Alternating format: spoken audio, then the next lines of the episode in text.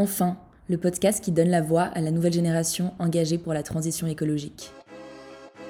Le climat, euh, les enjeux climatiques après un été rythmé par des catastrophes naturelles en série et un nouveau rapport du GIEC plus alarmiste que jamais. Le climat en 2049, si on continue sur la trajectoire actuelle, c'est carrément le film d'horreur. Il faut qu'on agisse, on est dans la décennie qui peut faire changer les choses et si on se trompe, on s'en voudra. Je pense toute notre vie, on sera incapable de se regarder dans un miroir et de regarder nos enfants dans les yeux.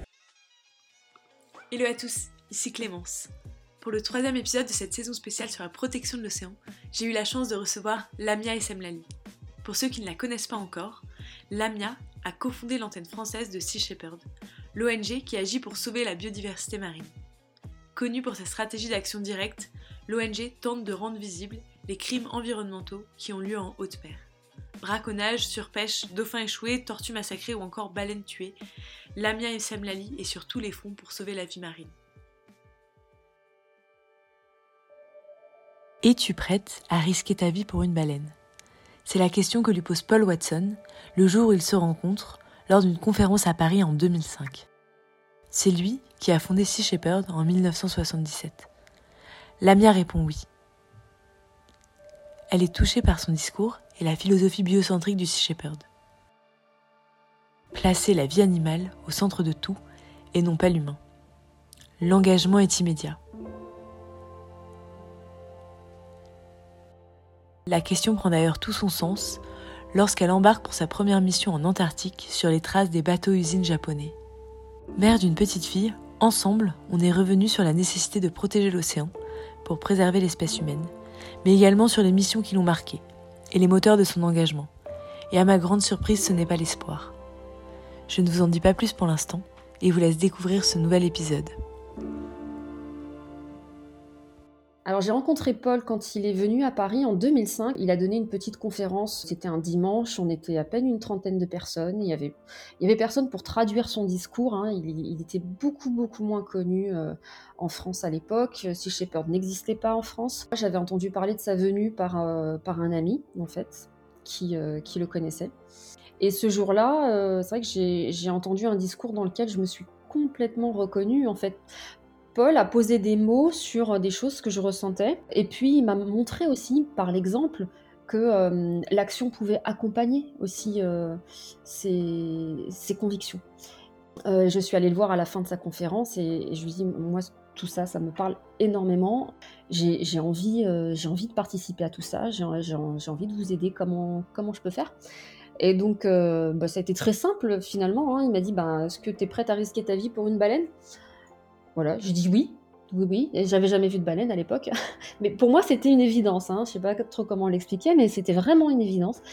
Et euh, il m'a dit, ben, postule et, euh, et on verra, pourquoi pas. Donc j'ai postulé, et euh, donc ça c'était en janvier. Au mois de juillet suivant, je rejoignais le Farley Mowat, qui était le navire de l'époque, en Floride, pour ma première mission aux îles Galapagos. Et ensuite, les choses se sont enchaînées. Euh, L'hiver suivant, j'étais en Antarctique. L'année d'après, euh, j'ai cofondé l'antenne française.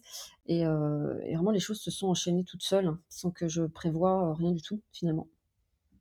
Du coup, aujourd'hui, tu es coprésidente, mais avant ça, comme tu, comme tu viens de l'expliquer, tu as également fait des expéditions en mer sur le terrain. Est-ce qu'il y a une expédition euh, qui t'a marqué et qui a aussi euh, nourri ton engagement Alors, c'est une question difficile parce qu'en fait, euh, toutes les missions ont quelque chose d'unique et d'assez particulier. Bon, il y, en a peut-être qui sont un, peu plus intenses en termes de prise de risque, euh, mais en général, c'est lié, lié au contexte.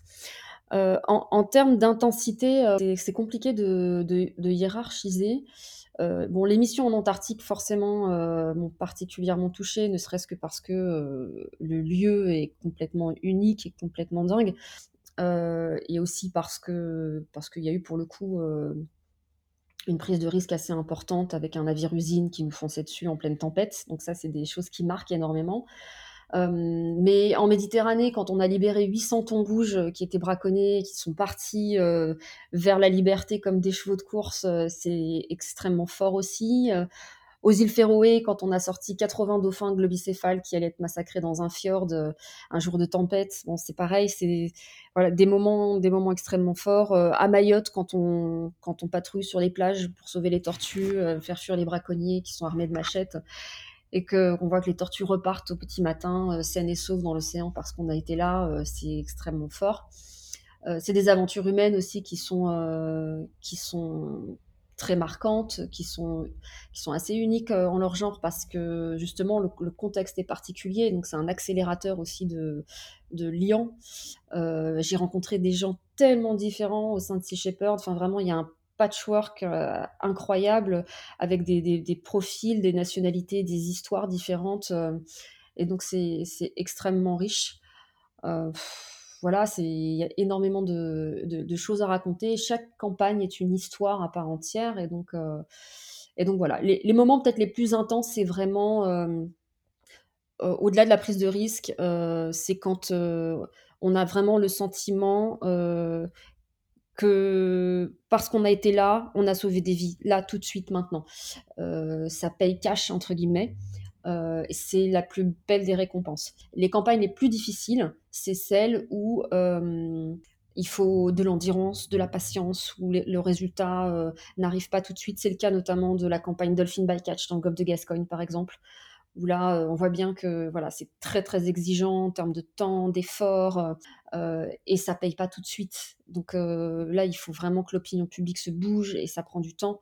Et ça, c'est difficile. Mais, mais voilà, pour, pour beaucoup, c'est des, des, combats sur, sur le long terme. Et sur la campagne Dolphin by Catch, on y reviendra un petit peu après. sur ce que tu disais, sur que parfois ça peut être long, il faut être persévérant. Est-ce que parfois tu n'as pas un peu l'impression de te battre face à un, phénomène qui est tellement euh, énorme? Est-ce que c'est pas un peu frustrant? Et la deuxième question, c'est est-ce que tu penses que l'opinion publique vous permet de renforcer vos missions et d'avoir encore plus d'impact?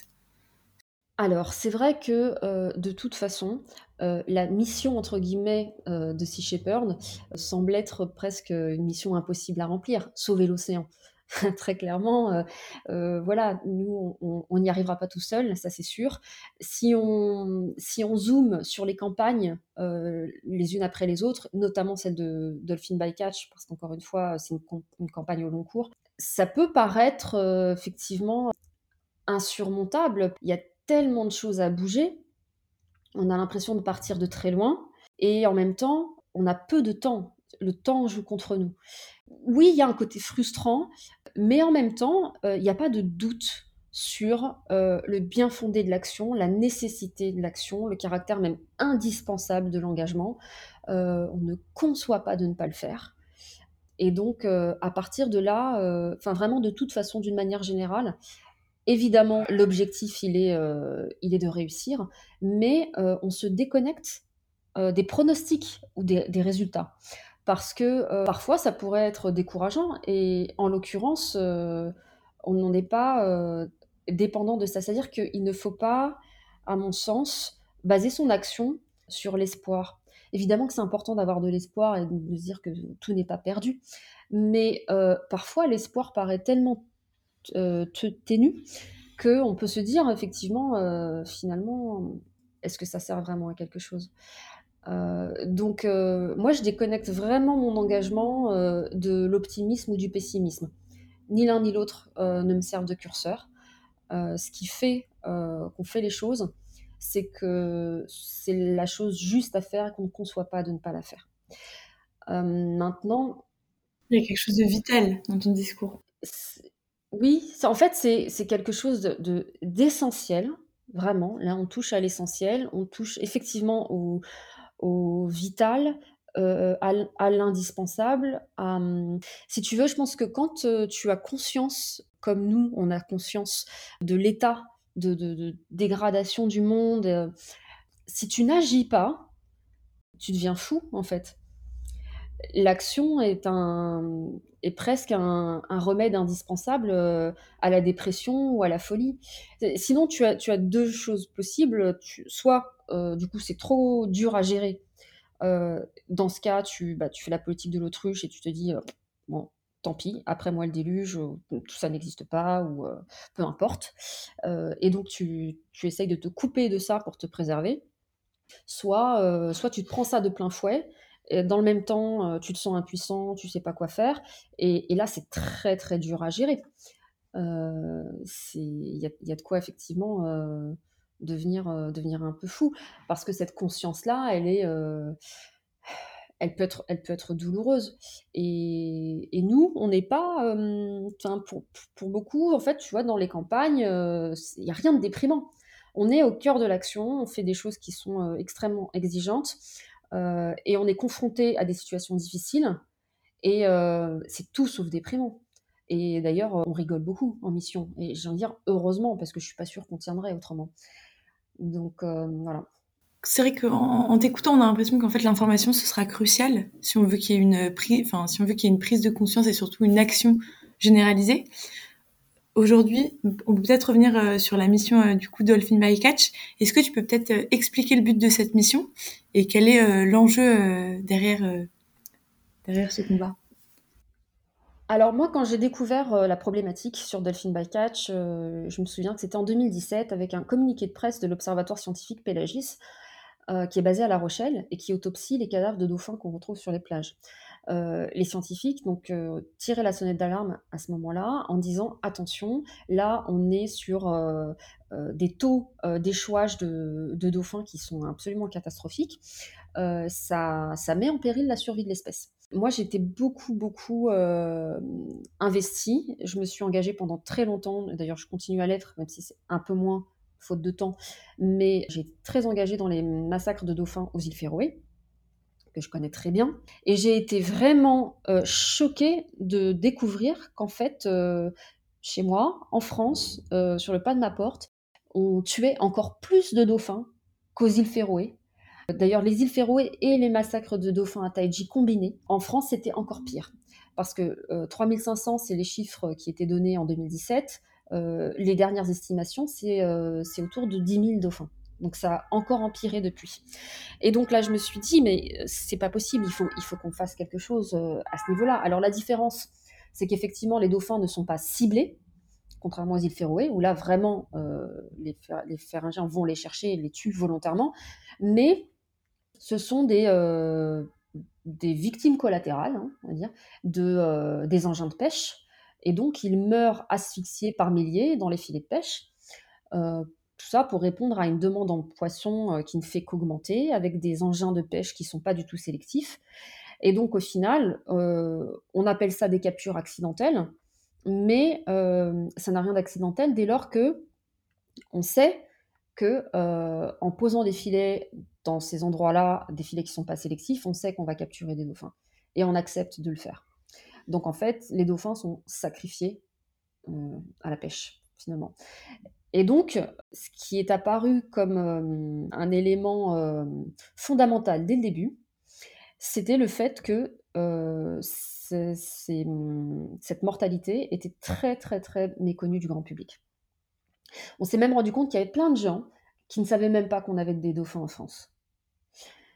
Et ça, c'est en exposant des cadavres de dauphins dans les centres-villes, la réaction des passants, en fait, nous a vraiment interpellés là-dessus, même dans des villes côtières comme La Rochelle, par exemple, hein, euh, où on a des passants qui nous disaient Mais on comprend pas, on n'a pas de dauphin en France.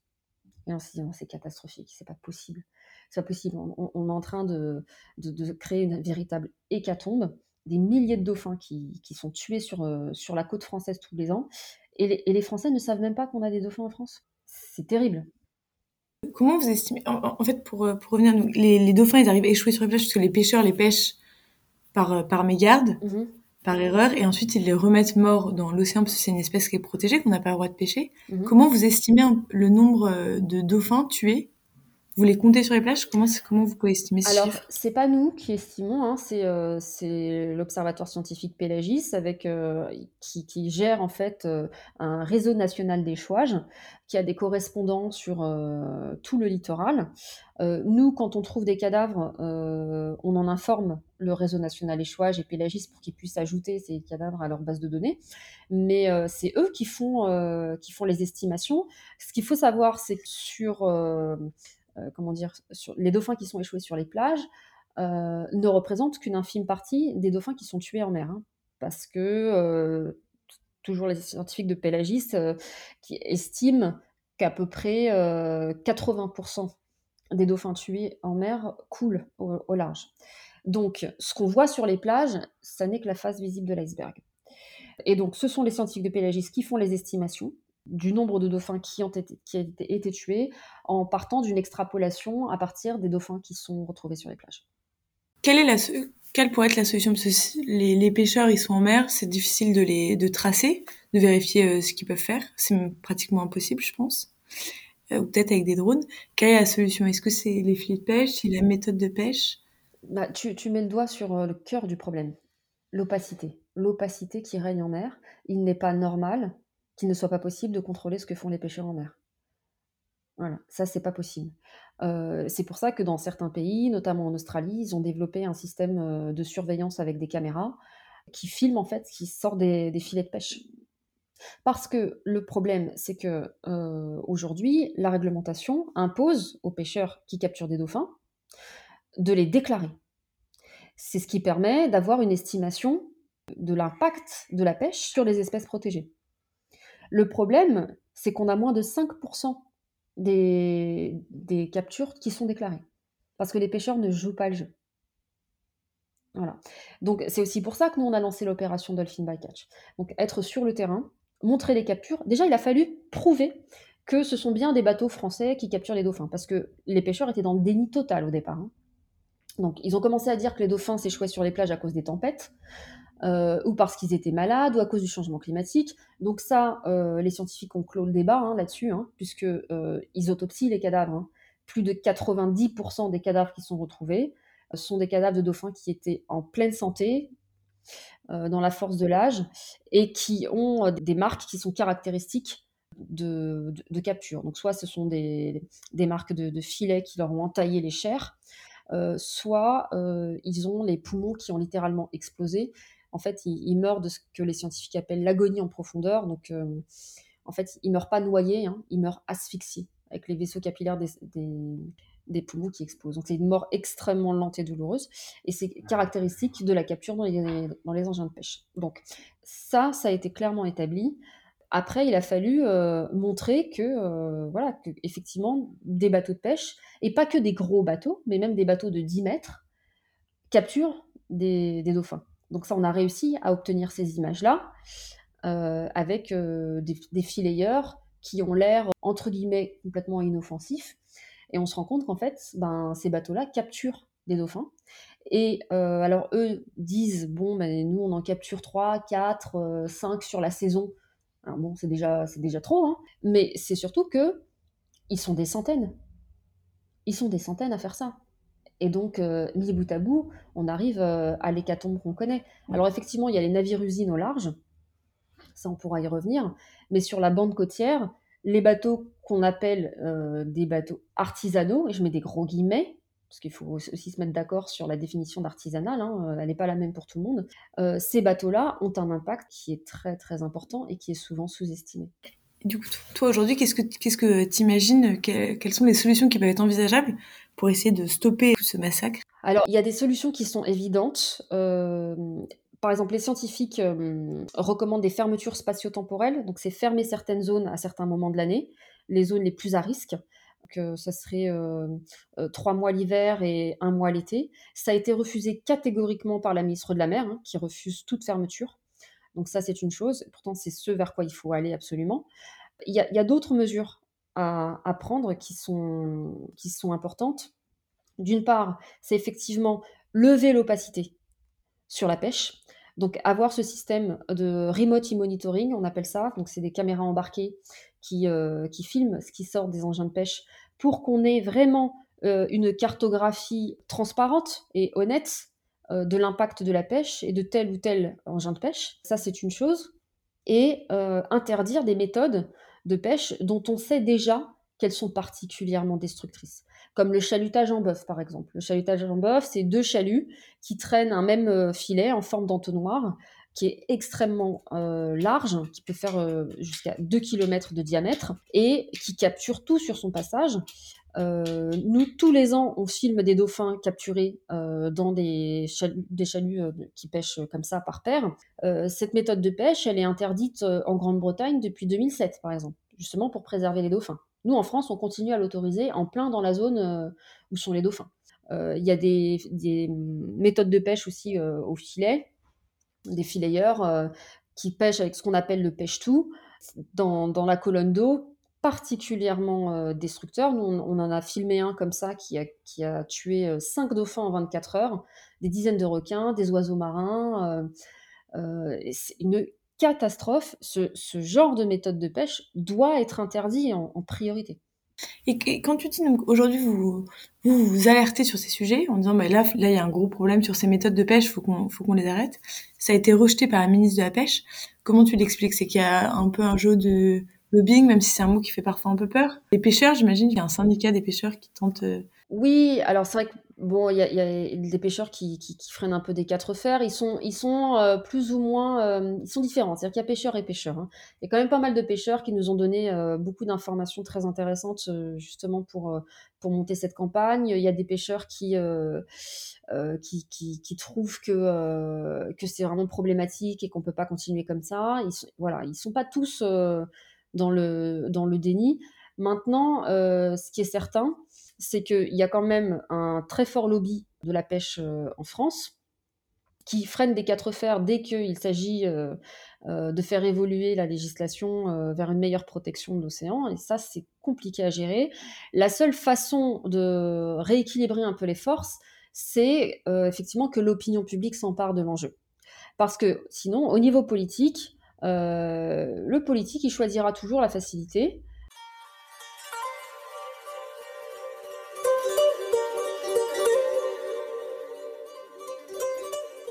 quand vous êtes politique, euh, que vous avez d'un côté un lobby avec un pouvoir de nuisance important, et de l'autre une opinion publique qui sait à peine qu'on a des dauphins en France, bon, le choix est vite fait. Hein. Nous, on essaye de rééquilibrer un peu les forces justement en euh, braquant des projecteurs sur, euh, sur la problématique pour que l'opinion publique s'empare du sujet et exige, exige que des mesures soient prises pour préserver les dauphins et plus globalement pour préserver l'océan.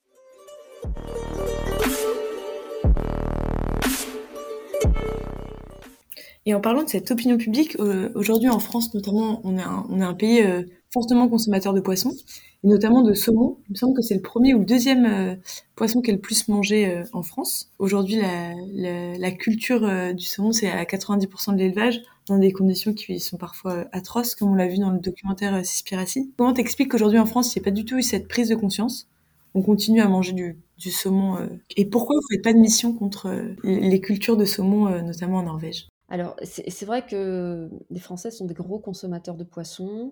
C'est problématique parce que la, demande a doublé hein, en, en, 50 ans. Hein. Ça, c'est une donnée euh, française, mais aussi internationale. Euh, on a une pression de pêche qui est beaucoup trop importante pour, pour nos eaux territoriales. Hein. Donc, en fait, on va pêcher poissons ailleurs et ailleurs, c'est euh, dans plus de la moitié des cas, c'est dans les pays en voie de développement. Ça, c'est une, chose. Tu parles du saumon. Effectivement, euh, on consomme énormément de saumon. Alors, c'est du saumon d'élevage dans l'écrasante majorité, avec euh, tous les problèmes environnementaux que ça, peut, que ça peut causer. Les problèmes sanitaires aussi, hein, parce que c'est un poisson qui est bourré d'antibiotiques, de colorants, etc. Donc, des questions de, de santé, c'est pas, pas forcément la, la panacée. Je pense que malheureusement, les poissons souffrent d'un déficit de, de capital sympathie. Euh, et, euh, on a tendance à les considérer bah, à peine comme des animaux finalement. Hein. Tu sais, quand tu, quand tu dis que tu es végétarienne, ça arrive très souvent en France qu'on te propose euh, du saumon ou du thon, hein. comme, si, euh, comme si les poissons étaient euh, des légumes. Tu vois, même quand on fixe les quotas de pêche, on fixe les quotas de pêche en tonnes, on va dire, voilà donc euh, 13 000 tonnes de thon, euh, 10 000 tonnes de cabillaud. Euh, jamais on parle de tonnes de chiens ou de tonnes d'éléphants. Tu vois? En fait, les poissons sont considérés comme de la marchandise. C'est du stock. D'ailleurs, on parle de gestion des stocks quand on parle de la pêche.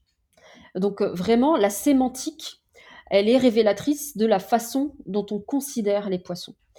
Et donc, c'est très compliqué. Il y a des gens, par exemple, qui, ont diminué ou qui ont arrêté de manger de la viande. Bah, ils se sont rabattus sur le poisson.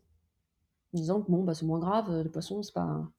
Alors que bon, euh, plus la science avance et plus on s'en rend compte hein, que les poissons sont, vraiment sont des animaux, des individus à part entière, avec une sensibilité, euh, avec une intelligence. Euh, enfin, c'est des animaux extraordinaires, mais qui sont très très éloignés de nous et donc, on a tendance à, ne pas ressentir d'empathie, en fait, tout simplement. Hein. on a, on a du mal à ressentir de l'empathie pour les poissons. Et de là découle bah, un massacre à grande échelle euh, dont le grand public est très largement déconnecté. Donc, si tu veux, les dauphins ont cet avantage d'avoir ce capital sympathie qui euh, émeut les gens et qui va permettre aussi, parce qu'en protégeant les dauphins, pour protéger les dauphins, il faut protéger leur habitat. Voilà. En protégeant l'habitat des dauphins, tu protèges mécaniquement les espèces de poissons qui partagent cet habitat avec les dauphins et donc euh, et les poissons qui malheureusement euh, ne suscitent pas autant euh, autant d'émoi. Donc les, dauphins sont en quelque sorte ce qu'on appelle ce qu'on appelle l'espèce une espèce parapluie. Donc voilà, c'est des espèces charismatiques. On a on a la, même chose à terre. Hein, avec des espèces qui, parce qu'elles ont un très grand capital sympathie, euh, vont permettre de protéger leur habitat et donc de protéger tout un tas d'espèces avec lesquelles elles partagent cet habitat. Comme tu le disais, il y a aussi un aspect euh, très euh, opaque, on ne sait pas trop ce qui se passe, on a du mal à réguler tout ce qui se passe en mer. Et je pense également qu'il y a un aspect santé qui est très fort. La viande, ça a été pointé du doigt comme étant mauvaise pour la santé, notamment la viande rouge à forte quantité. Je pense que, mine de rien, l'être humain est souvent individualiste et par pur intérêt individualiste, il y a beaucoup de personnes qui ont arrêté de manger de la viande plutôt pour des raisons de santé après, pour des raisons sûrement également écologiques. Mhm. Et c'est vrai que le poisson, on le montre moins du doigt. Or, aujourd'hui, on voit que c'est de plus en plus pollué, et notamment le saumon en particulier, on voit qu'il y a des conséquences euh, qui vont être, euh, je pense, désastreuses pour l'être humain. Ah oui, non, mais enfin, le, les poissons euh, sont, sont, bourrés de, ben, de plastique, de PCB, de métaux lourds, de mercure. plus on monte dans la chaîne alimentaire et plus c'est en concentration importante. Euh, donc euh, tout ce qui est euh, thon, requin, c'est vraiment c'est des animaux qui sont extrêmement contaminés. Euh, l'ironie du sort veut que on recommande de manger du poisson pour les oméga 3, etc., euh, notamment pour lutter contre euh, la maladie de Parkinson ou Alzheimer. dans le même temps, les PCB, mercure et métaux lourds qu'on retrouve dans les mêmes poissons sont générateurs de maladies neurodégénératives et donc favorisent justement Parkinson, Alzheimer et compagnie. Donc oui, je pense qu'il y a un gros travail de d'information et de sensibilisation à faire effectivement sur cet aspect-là, sur l'aspect sanitaire. C'est quelque chose euh, sur lequel on va, on va davantage se pencher euh, au niveau de Shepherd parce que euh, ça fait partie des arguments à mettre en balance avec la consommation de poissons. Et comme tu le dis, effectivement, les gens font des choix alimentaires qui sont motivés par des choses différentes. Ça peut être euh, le bien-être animal, l'empathie, ne pas avoir envie de, participer euh, à créer de la souffrance inutile. Ça peut être des raisons environnementales où on se dit bon bah voilà on a besoin des services écosystémiques euh, donc on va faire attention et effectivement ça peut être aussi individualiste se dire bon bah moi j'ai envie de prendre soin de ma santé et si on démontre que c'est pas bon pour moi de manger telle ou telle chose, je vais, je vais arrêter de le faire. Donc, à mon sens, toutes les raisons sont bonnes. Euh, on n'est vraiment pas dans une position où on peut se permettre de snober euh, telle ou telle motivation. L'important, c'est que au final, euh, les bons choix soient faits. Et donc, je pense qu'il ne faut pas se priver de, tous les arguments, tous les arguments possibles pour attisser le plus large possible. Et aujourd'hui, selon toi, quelles sont les espèces qui sont le plus en voie de disparition en mer, les espèces marines? Alors, ça dépend des zones, mais globalement, plus tu es au sommet de la chaîne alimentaire et plus c'est compliqué parce que euh, les, animaux qui sont au sommet de la chaîne alimentaire, donc les, baleines, les requins, euh, euh, les, thons, les prédateurs, sont beaucoup plus vulnérables non seulement à la surpêche, mais aussi à la pollution. Et donc, par exemple, sur les 50 dernières années, on a exterminé 90% des grands poissons dans l'océan. Donc, c'est absolument cataclysmique. Globalement, de toute façon, les populations se sont effondrées par rapport euh, au niveau qu'ils avaient avant, euh, avant l'ère industrielle. Et comment vous choisissez vos missions aujourd'hui? Donc vous êtes, euh, il me semble qu'il y a 15 bateaux du Sea Shepherd actuellement en mer. Une, dizaine, une dizaine de bateaux. Alors il y a plusieurs critères. Il y a le caractère d'urgence d'une problématique, le caractère d'efficacité est-ce qu'on va être efficace si on intervient à ce moment-là? Et euh, souvent, il y a aussi euh, des, comment dire, des, facilitateurs, c'est-à-dire qu'on va avoir des, contacts dans certaines régions qui vont aider à mettre en place des campagnes. pour qu'elles soient les plus effectives, les plus efficaces possibles. Et donc c'est un mélange de tout ça. Il faut que ce soit urgent ou en tout cas qu'il y ait un réel besoin, évidemment. Malheureusement, c'est pas ça qui manque. Hélas, on est plutôt obligé de faire des choix et donc de renoncer à des campagnes plutôt que euh, de se dire euh, bon, on va aller là, mais s'il n'y a pas besoin. On n'est pas, du tout là, malheureusement. Et voilà, et il faut qu'on il faut que ce soit, il faut que ce soit efficace, qu'on ait une, marge de manœuvre qui, permette de, euh, de, faire avancer les choses et de, sauver des vies, ou en tout cas de faire avancer la problématique dans le bon sens. Parce que, encore une fois, je reviens sur l'exemple de Dolphin Bycatch dans le golfe de Gascogne. Bon, peut-être qu'on sauve certaines vies parce que le fait qu'on soit sur la zone, on sait que certains pêcheurs, du coup, adaptent leur comportement pour limiter les risques parce que c'est terrible pour eux euh, d'avoir Sea Shepherd qui sort des images de leur bateau, les dauphins dans leur filet. Donc il y en a qui font plus attention, parce qu'il y a aussi des, euh, pratiques hein, des choix individuels qui sont faits qui vont augmenter les risques. Donc ça, c'est une chose. Mais euh, dans le même temps, voilà, on le voit bien, les dauphins continuent à s'échouer sur les plages. Et donc, et donc ce qui ne veut pas dire que la mission ne sert à rien, qu'elle n'est pas efficace, puisqu'il y a quand même une, prise de conscience de plus importante dans l'opinion. On le voit bien aussi quand on, euh, quand on est reçu dans les ministères, ministère de la mer, ministère de la transition écologique, qu'ils euh, sentent bien qu'il y a une, pression qui monte à ce niveau-là et qui n'était pas là euh, avant l'émission de terrain de Sea Shepherd. Et, à chaque fois, on essaye, on essaye de faire des choix qui ne sont pas toujours simples. Et selon toi, aujourd'hui, quels sont, si on devait en, citer que trois, quelles sont les trois grosses urgences, les trois gros chantiers sur lesquels Sea Shepherd s'est engagé? Alors, bah, la surpêche, Hein, euh, ça, c'est historiquement, de toute façon, c'est vraiment le cœur de métier de Sea Shepherd, hein, c'est lutter contre la surpêche. Et dans la surpêche, euh, je, mets euh, la pêche illégale, qui représente à peu près 40% de la pêche mondiale, selon les zones. Hein. en Afrique de l'Ouest, par exemple, où on est très engagé, c'est 40%, c'est énorme. mais il y a aussi la pêche qui est légale et qui est de la surpêche quand même. parce que méthode de pêche pas sélective, surcapacité des engins de pêche, euh, effort de pêche trop important, etc. Donc la surpêche, qui est d'ailleurs la première menace qui pèse sur l'océan, hein. avant la pollution, avant le changement climatique, euh, avant tout le reste, hein, c'est la surpêche. Donc c'est le poisson qui est dans nos assiettes. Ça, c'est la première menace qui pèse sur l'océan, et c'est vraiment l'enjeu global sur lequel on travaille le plus euh, en priorité. Ensuite, là, il y a un gros enjeu qui se dessine, notamment sur la question, sur la France, mais pas que, hein, parce qu'en Australie, je sais que si Shepard s'engage aussi là-dessus. Euh, et étonnamment, hein, parce qu'on n'était pas forcément attendu sur ce dossier-là, c'est le, développement chaotique des usines éoliennes euh, en mer, sur la bande côtière. Donc, qui risque d'avoir un impact catastrophique et irréversible sur des, euh, sur des zones de vie qui sont extrêmement fragiles, dans le sens où, en fait, en, France, on n'a pas, du tout, pas du tout fait les choses euh, dans les règles de l'art, on va dire, on, a, on, a, un peu oublié la biodiversité au passage.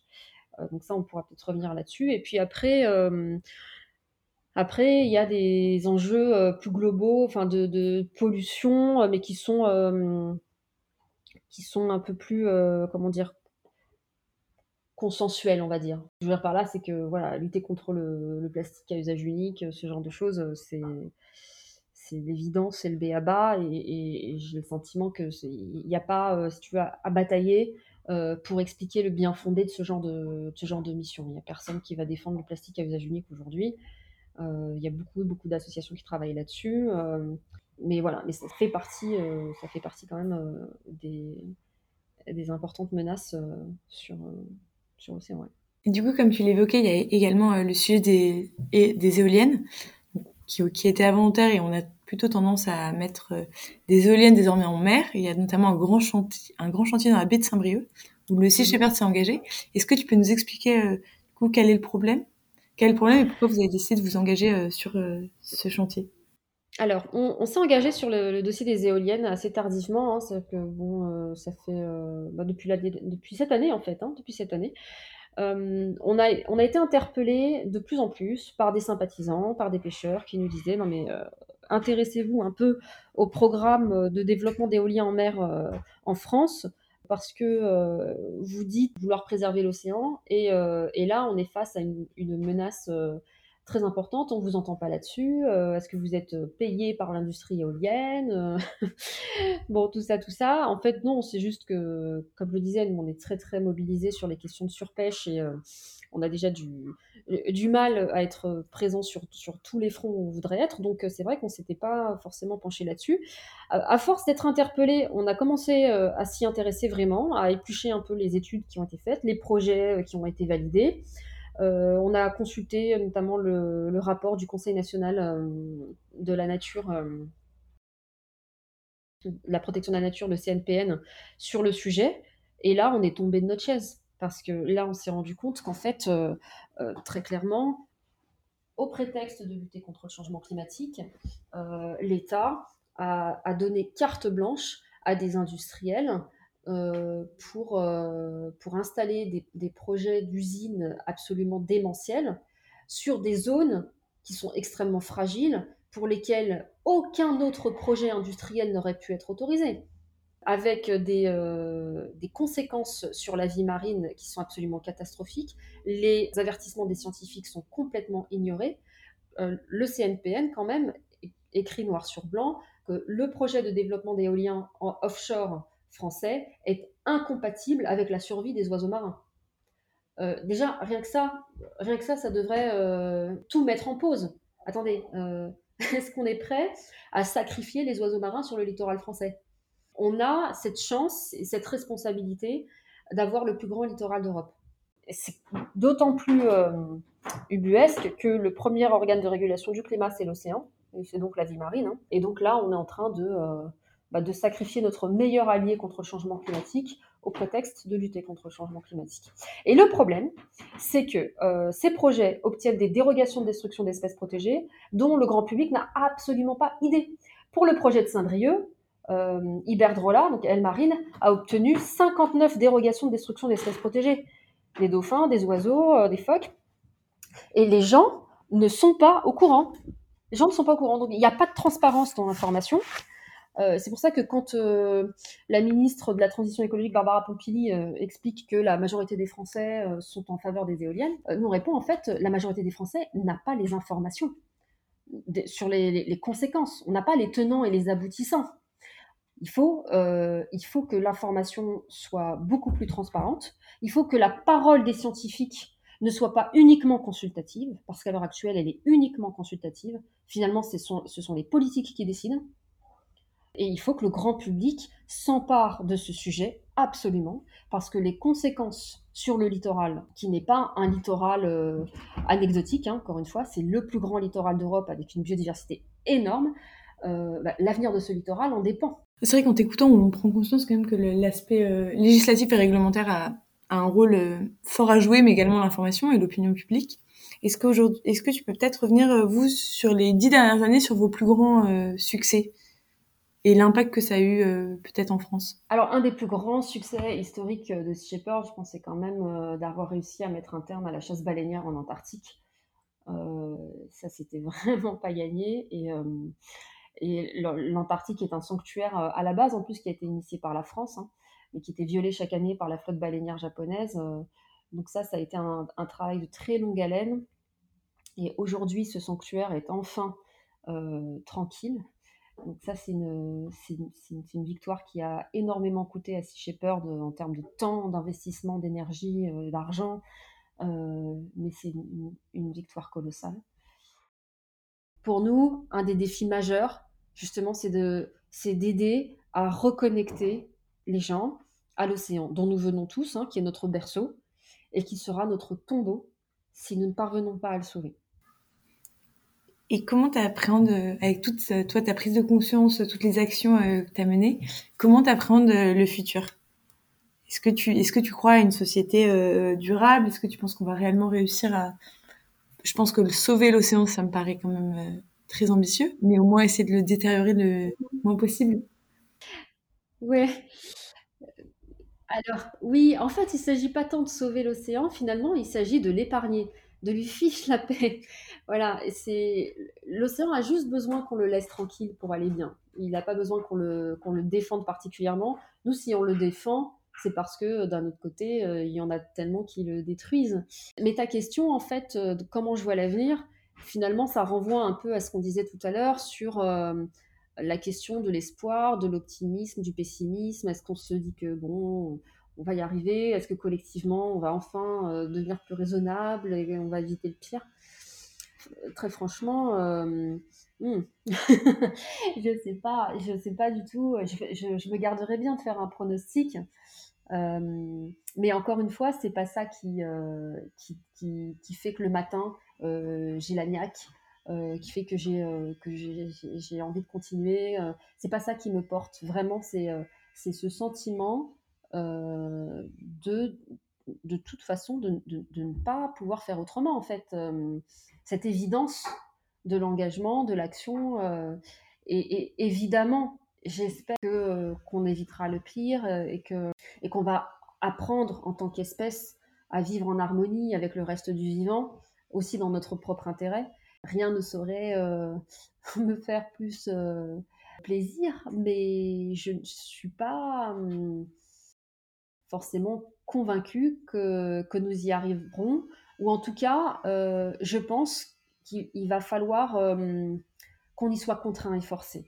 C'est-à-dire que qu'on expérimente vraiment euh, de façon directe et douloureuse les conséquences d'un effondrement écologique. Malheureusement, en tout cas si on se réfère à l'histoire et à la façon dont on fonctionne depuis depuis tant d'années, on a tendance à ne pas agir à moins d'y être acculé d'être acculé. Et, euh, et, voilà. Et dans un contexte euh, écologique, ça veut dire, ça veut dire malheureusement atteindre des, niveaux d'effondrement euh, qui seront, qui auront des conséquences très douloureuses. J'espère qu'on n'en arrivera pas là, mais. surtout, j'imagine que, au-delà d'être coprésidente du CIBER, tu es également maman. Et j'imagine que d'avoir une petite fille, ça, ça doit également nourrir ton engagement écologique et ton action? Oui, alors effectivement, bon, j'ai pas attendu d'être maman pour, euh, pour être engagée, mais c'est vrai que le fait d'être maman, euh, ben, comme tous les parents du monde, je pense, euh, la personne la plus précieuse au monde pour moi, c'est ma fille. Et évidemment, j'ai pas du tout envie qu'elle grandisse dans un monde qui s'apparente à l'enfer sur Terre. Et donc, et donc ça, ça ajoute une une dimension euh, supplémentaire.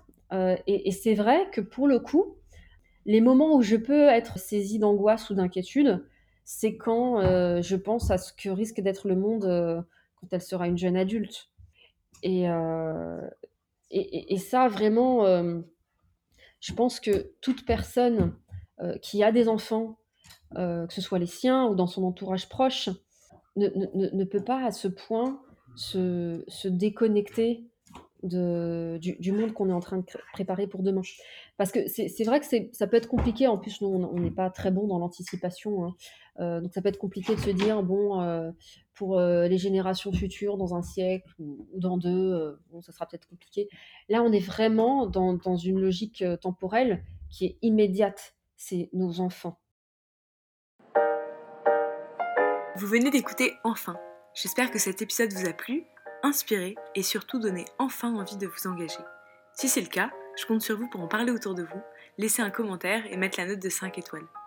Si vous souhaitez être le prochain invité du podcast ou simplement nous faire part de vos retours, n'hésitez pas à nous contacter directement sur notre page Instagram Enfin Podcast.